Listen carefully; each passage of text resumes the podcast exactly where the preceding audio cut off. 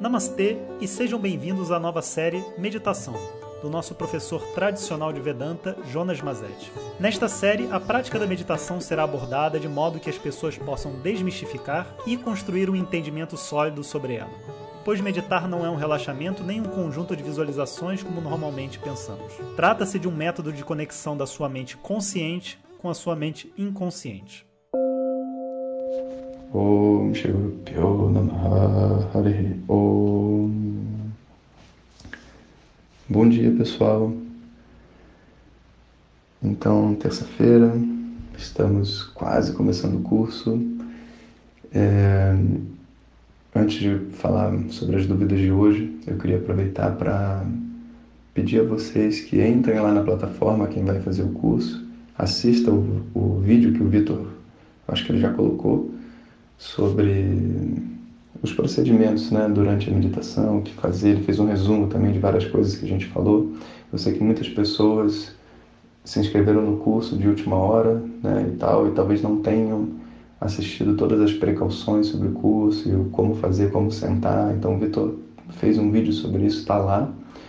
E comecem com esse mas eu gostaria de lembrar a todos a importância de escutar toda a série de meditação, que não é grande, eu acho que são 13 ou 14 áudios curtos, né? Então, para que a mente possa entender o que vai acontecer. E também o satsanga que a gente fez na semana passada, que fala sobre as precauções e as dúvidas que os alunos têm sobre como isso tudo vai funcionar. Bom, tendo dito isso, vamos às dúvidas de hoje. Então a pergunta é: qual que é a diferença entre meditação, hipnose e relaxamento? Bom, então vamos dizer, a mãe de tudo isso é a meditação. O exercício de entrar no estado meditativo é a mãe de todas essas técnicas. Então, o que, que é o relaxamento? As técnicas de relaxamento, eu imagino que relaxamento todo mundo sabe o que é, né?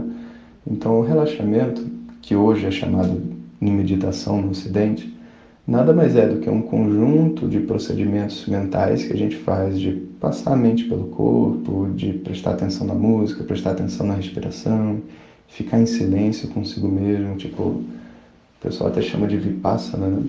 que não são exercícios de meditação, são parte daquela primeira etapa que você deve ter escutado nos áudios chamado relaxamento indutivo. Tanto que muitas pessoas, inclusive eu era uma delas, é, dominava essa etapa e relaxava muito, mas depois não sabia o que fazer. O máximo que a pessoa fazia era cantar um mantra, fazer um japa, né, uma repetição assim, Namah Shivaya, Namah Shivaya.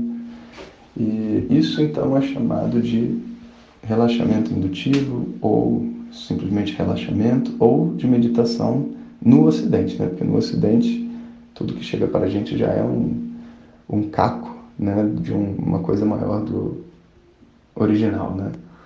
Então, isso é o que a gente vai dizer relaxamento ou uma meditação mais superficial. É, o que é uma hipnose? Hipnose são, é o, no Ocidente, através dessa descoberta dos diferentes estados da mente, alguns psicólogos, cientistas, né, fizeram testes de mudança dos estados da mente e através dessas mudanças de estados da mente conseguir é, colocar sugestões, é, interferir no funcionamento da mente de uma outra pessoa de uma maneira muito abrupta, que chama muita atenção, né? Você chegar para uma pessoa e falar agora você vai fazer isso, agora você vai fazer aquilo, e as pessoas é, realmente fazerem muitas coisas, né? Que nem a gente vê nesses shows. O que, que difere a hipnose da meditação? O que difere é o seguinte: a hipnose para ocorrer a pessoa tem que ter um certo nível de suscetibilidade e de conexão com aquela outra pessoa que está ali. Dizem até que em hipnose uma pessoa não pode fazer algo que ela não faria acordada, mas talvez que ela tivesse vergonha, talvez que ela, sei lá, tivesse algum fator que inibisse ela do ponto de vista racional, mas que ela deseje. E aí, através daquilo, através desse outro estado, o sei lá, o psicólogo dá meio que autorização para ela para viver aquilo que ela gostaria de viver. Mas o ponto todo é que nesses momentos de hipnose, apesar de não ser a minha área de estudo, né, isso é o que eu aprendi, você tem uma interferência externa dentro da mente da pessoa, com o intuito de cura e tudo mais, mas é a inteligência do terapeuta que está guiando o que está acontecendo e não é uma viagem sólida, porque a qualquer momento a mente pode não querer fazer o que o terapeuta está dizendo, sabe? Você meio que fica num, num limbo onde você assume o controle da mente de uma outra pessoa, assim, até certo ponto, e porque ela está deixando, né? Mas ao mesmo tempo, quem está guiando isso daí é, é, o intelecto daquela pessoa que está ali, o terapeuta. Então é muito limitado, porque o que a gente sabe sobre a mente humana é muito pouco, e sobre o que vai curar a outra pessoa também é muito pouco. Então dessa hipnose surgiram inclusive várias linhas, como o próprio PNL com o objetivo de corrigir certos comportamentos, problemas, pensamentos e hábitos né, que a pessoa tem e que funcionam para muitas coisas, sabe? Mas não tem nada a ver, zero bola rosca, com meditação. É, na verdade, um filho do, sei lá, de uma coisa maior que é chamada de meditação. Na meditação, então, o que, que vai acontecer? Eu estou me entregando ao meu subconsciente pedindo por um processo de cura. Olha que interessante. Né? A pessoa externa, nesse caso, não é uma pessoa que vai determinar o que, que eu preciso viver para crescer. E por mais que a gente faça algumas interferências, é, como parecido com uma hipnose, né, que você faz uma sugestão e etc., nenhuma sugestão tem como propósito mudar um hábito ou um vício que não seja uma, um entendimento comum e geral do que é saudável para uma pessoa. Por exemplo, a gente pode falar para uma pessoa comer bem, para uma pessoa regular o quanto ela come, né? evitar comer antes de dormir, coisas assim, mas que não são coisas que nós julgamos individualmente como sendo errado para ela, sabe?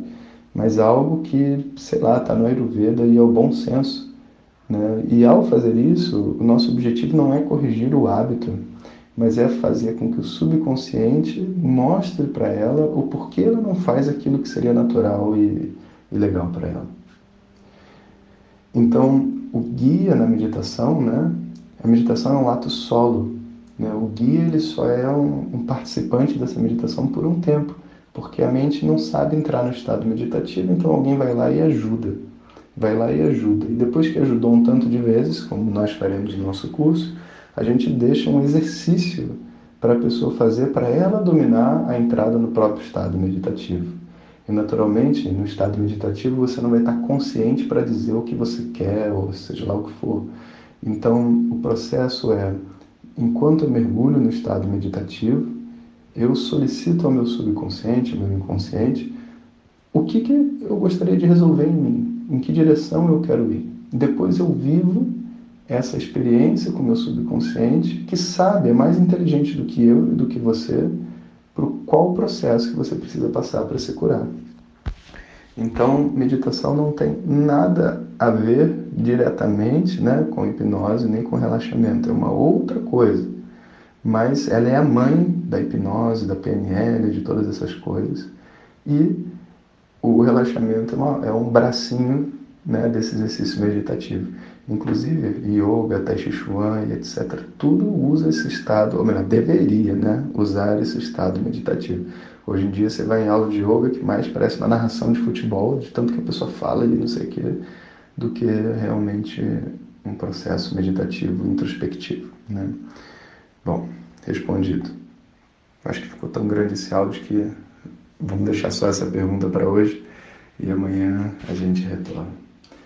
Então, bom dia para todos. Hariom. Obrigado por ter escutado e viva a meditação.